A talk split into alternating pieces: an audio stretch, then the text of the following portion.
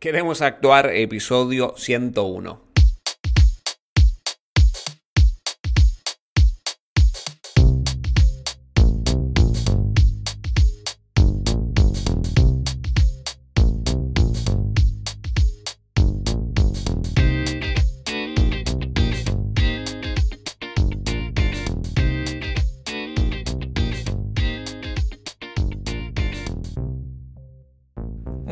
¿Qué tal? Te doy la bienvenida a Queremos Actuar, este podcast para actores y para actrices donde desentrañamos todo lo que tiene que ver con el mundo de la actuación, marketing de actores, gestión actoral y varias cosas más. Mi nombre es Mariano Rojo y en el programa de hoy vamos a hablar de cómo participar de un casting cerrado, ¿no? Cómo entrar a esas audiciones cerradas y te lo voy a explicar un poco de manera simple y llana para que lo entiendas sin ningún mito o mistificación que hay mucho sobre esto. Pero bueno, vamos a hablarlo de manera simple para, para, que lo entiendas, porque fue una de las preguntas que me hicieron en el Instagram de Queremos Actuar, entonces vamos a resolverlas rápidamente en este podcast. Antes que nada, como siempre, queremos actuar.com. Cualquier duda, consulta, sugerencia me la puedes hacer llegar. Para contratar las mentorías personalizadas también tenés el link. Y para el curso de autocasting también puedes adquirirlo. Bien, vamos a la temática de hoy de cómo acceder a un casting cerrado. Primero vamos a empezar definiendo qué es un casting cerrado, ¿no? Para si estamos todos con la misma definición y entendemos de qué estamos hablando, ¿sí? Bueno, un casting cerrado o una audición cerrada es aquella que no está abierta al público general, ¿no? O no, no se comparten las páginas públicas para que vos envíes tu material como actor o como actriz o artista y que dé justo con ese rol, por ejemplo, no sé, en un flyer de Instagram de, no sé, Casting Club o Saigon, se busca actor de 20 o 30 años que eh, ande en skate o que haga tal y cual cosa para esta película, para, este, para esta publicidad, para este largometraje, lo que sea. Sino que en, en vez de eso lo hacen a un grupo cerrado de personas donde ya es pensado específicamente para esos papeles o tienen cierto reconocimiento o recomendación de otra persona.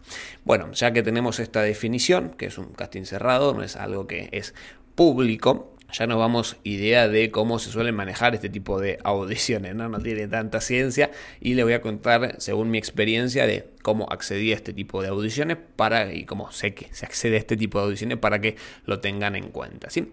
Y primero vamos a, a ver por qué se hace esto, por qué se hacen estos castings cerrados y no todos los castings son públicos, ¿no? Y esto es no tiene tanta ciencia, la verdad, no es algo que es conspiranoico, ¿no? que lo hacen para que solo, solamente entre la élite, sino que va primero que nada por una cosa de confianza, ¿no? Una de las personas eh, por las que se suele, una de las cuestiones por las que se suele hacer un casting cerrado es para tener a personas de confianza, ¿no? En el grupo del proyecto con las que Quizás ya hayas trabajado en algún proyecto y esto es muy habitual en el mundillo ya que eh, vos si formaste un buen equipo de trabajo, te fue bien con, ese, con esos actores, con esas actrices, con ese equipo técnico en esa ficción o en ese film, con gente que ya generaste algún tipo de confianza, es conocido tuyo, ya trabajaron, es colega tuyo y vos sabes que labura bien, puedes llevar a cabo ciertos roles porque ya trabajaste con ellos y sabes que no te va a dejar tirado o no es problemático en el rodaje, que esto pasa mucho, que quizás hay actores o actrices que son un poco complicados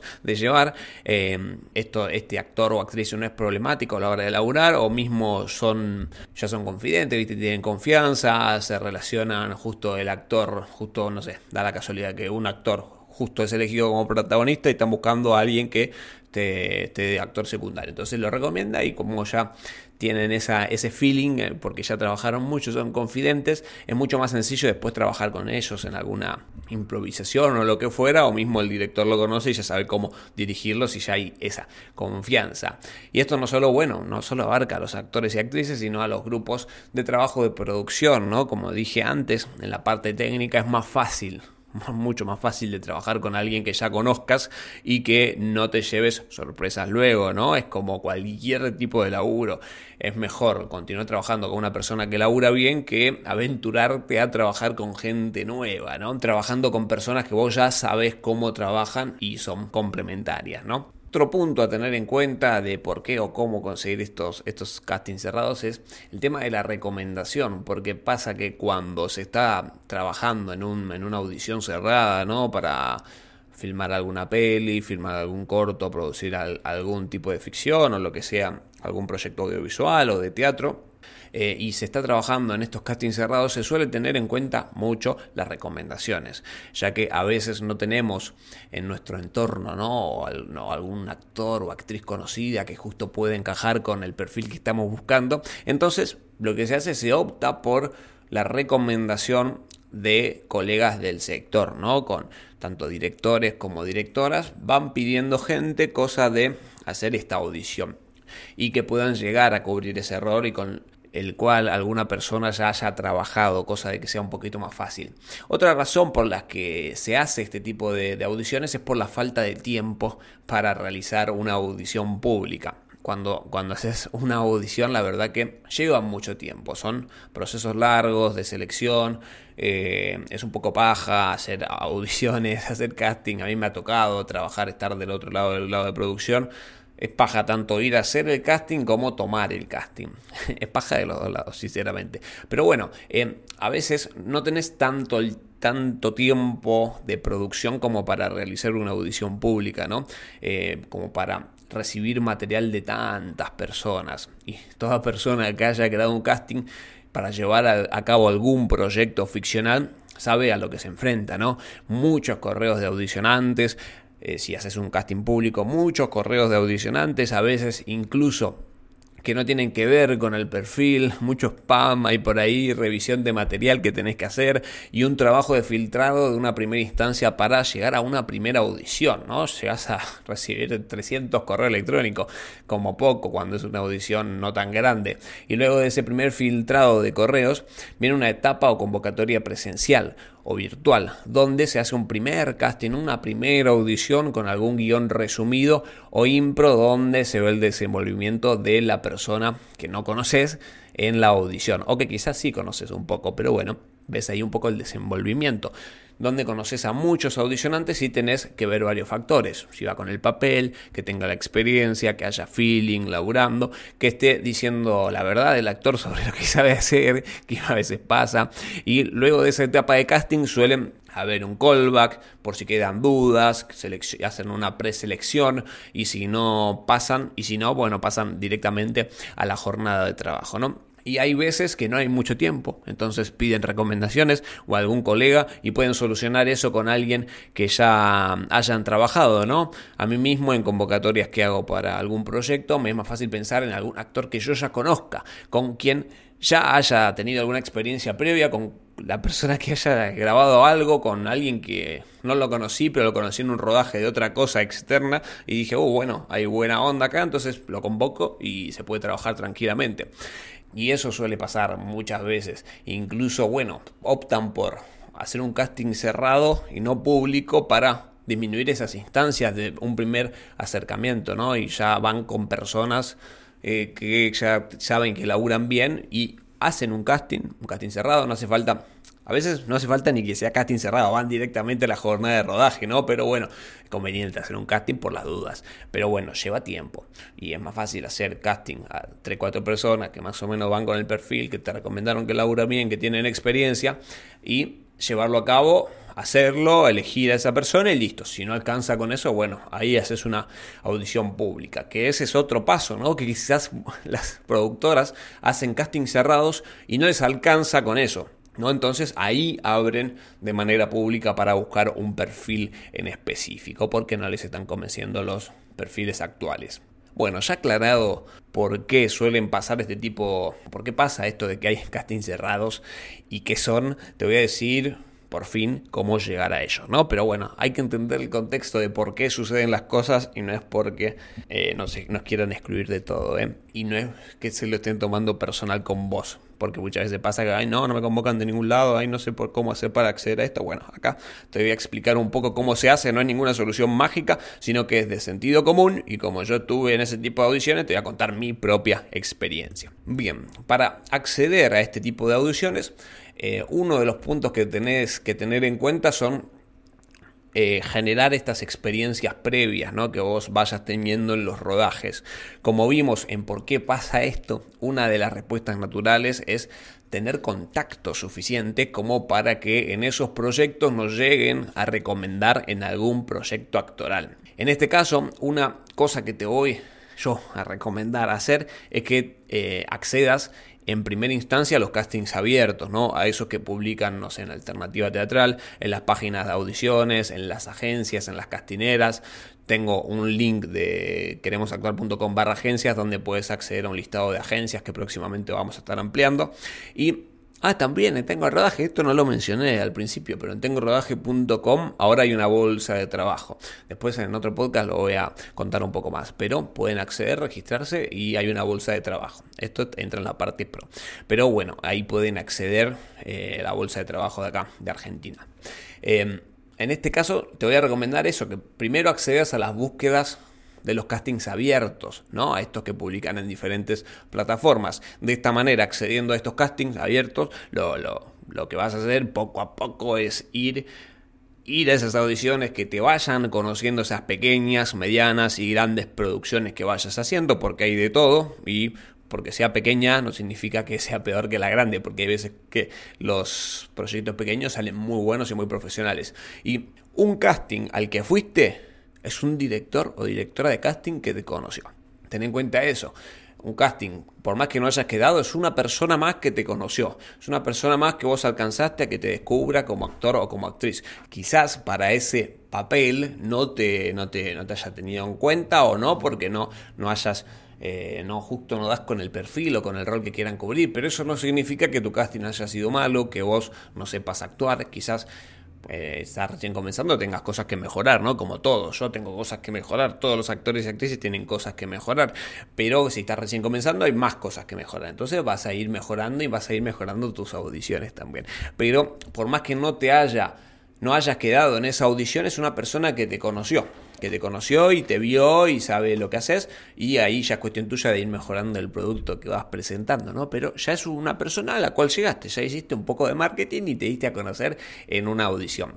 Y a medida que vas yendo a estas audiciones, mejorá, mejorá vos en tus talleres, eh, en tus talleres de formación, ¿sí? Eso es el consejo que te doy. Pero ya conociste una persona y Incluso si quedas en ese rodaje, vas a conocer a más personas de ese rodaje y se va generando una bola de contactos que está, está buena.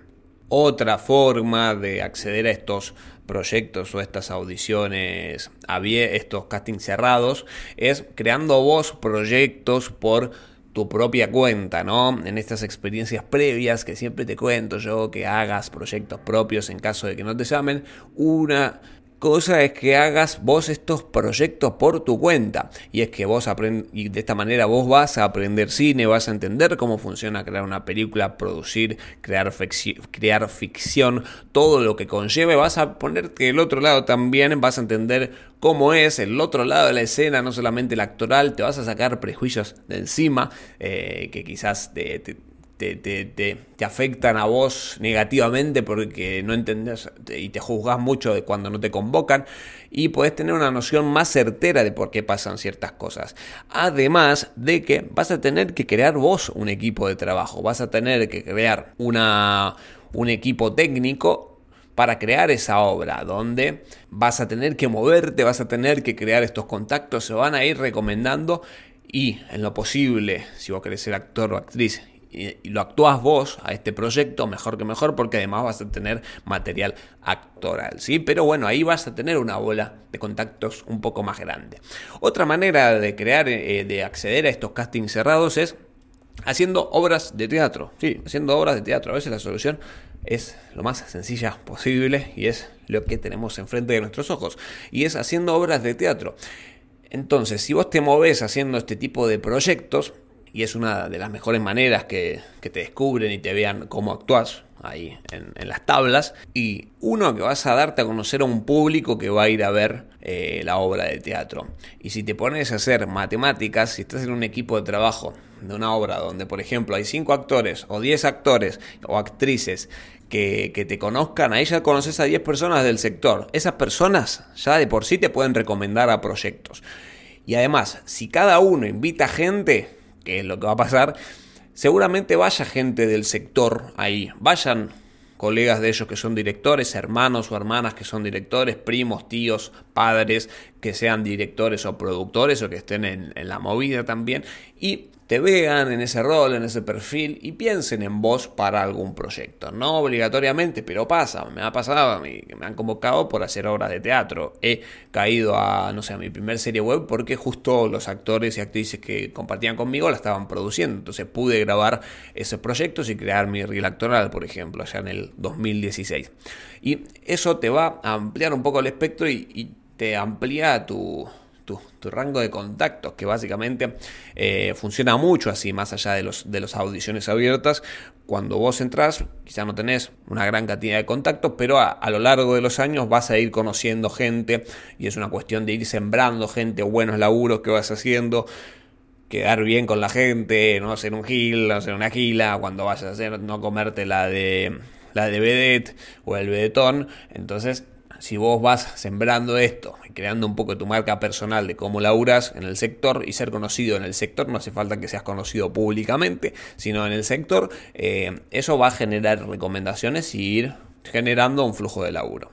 Otra manera que te recomiendo es yendo a entrenamientos actorales o de casting o de lo que fuera o talleres de teatro cualquier entrenamiento que haya es bueno para que te des a conocer. En talleres de teatro hay gente, hay productores, hay gente que quiere actuar, hay escritores. En talleres de actuación frente a cámara hay gente, en cursos de castings hay gente, en eventos hay gente y toda esa gente está en el sector y te permite hacer networking, networking, crear una red de contactos para que en algún futuro puedan recomendarte. Yo de hecho actualmente los proyectos actorales que tomo, la gran mayoría son por recomendación y esto una o dos veces por mes me llegan así proyectos en los que me convocan directamente o me toman una audición muy pequeña donde hay más probabilidades de quedar y los proyectos son un poco más grandes también. Eh, pero ese soy yo. Yo ya hice un camino hace 10 años donde te enseñé, donde ya te enseñé en Queremos Actuar a lo largo de estos años de cómo se empieza, ¿no? Pero si quieren que esta nueva serie de cómo empezar en el mundo de la actuación, avísenme y lo hago que la renueva si quieren que renueve la serie de cómo empezar en el mundo de la actuación, que fueron los primeros podcasts, quieren que lo renueve, lo hago, lo, adapto un poco a los tiempos actuales y lo creo. Pero denme feedback, así no lo hago al dope, ¿no? Hasta acá el programa de hoy. Recordad que no hay soluciones mágicas para nada y todo lleva un costo, ¿no? Un costo de tiempo, de inversión, de dinero, de suerte también. Así que a ponerle foco y hacer un pasito cada día que cuando pienses que no sirve para nada el esfuerzo que vas a estar haciendo, pensá que vos estás sembrando para el futuro, ¿no? Y cada casting que te, que te descubren, luego quizás venga la cosecha. Así que bueno, espero, espero que te, que te, que te sirva este, este podcast de cómo acceder a estos castings cerrados. Recordá que cualquier duda en queremosactuar.com me las puedes hacer llegar y para las mentorías queremos actuar.com barra mentoría también. Eh, hasta acá el programa de hoy, mi nombre es Mariano Rojo y esto fue todo. Nos vemos en la próxima jornada, si estás en Spotify dale a seguir y muchísimas gracias. Chau chau.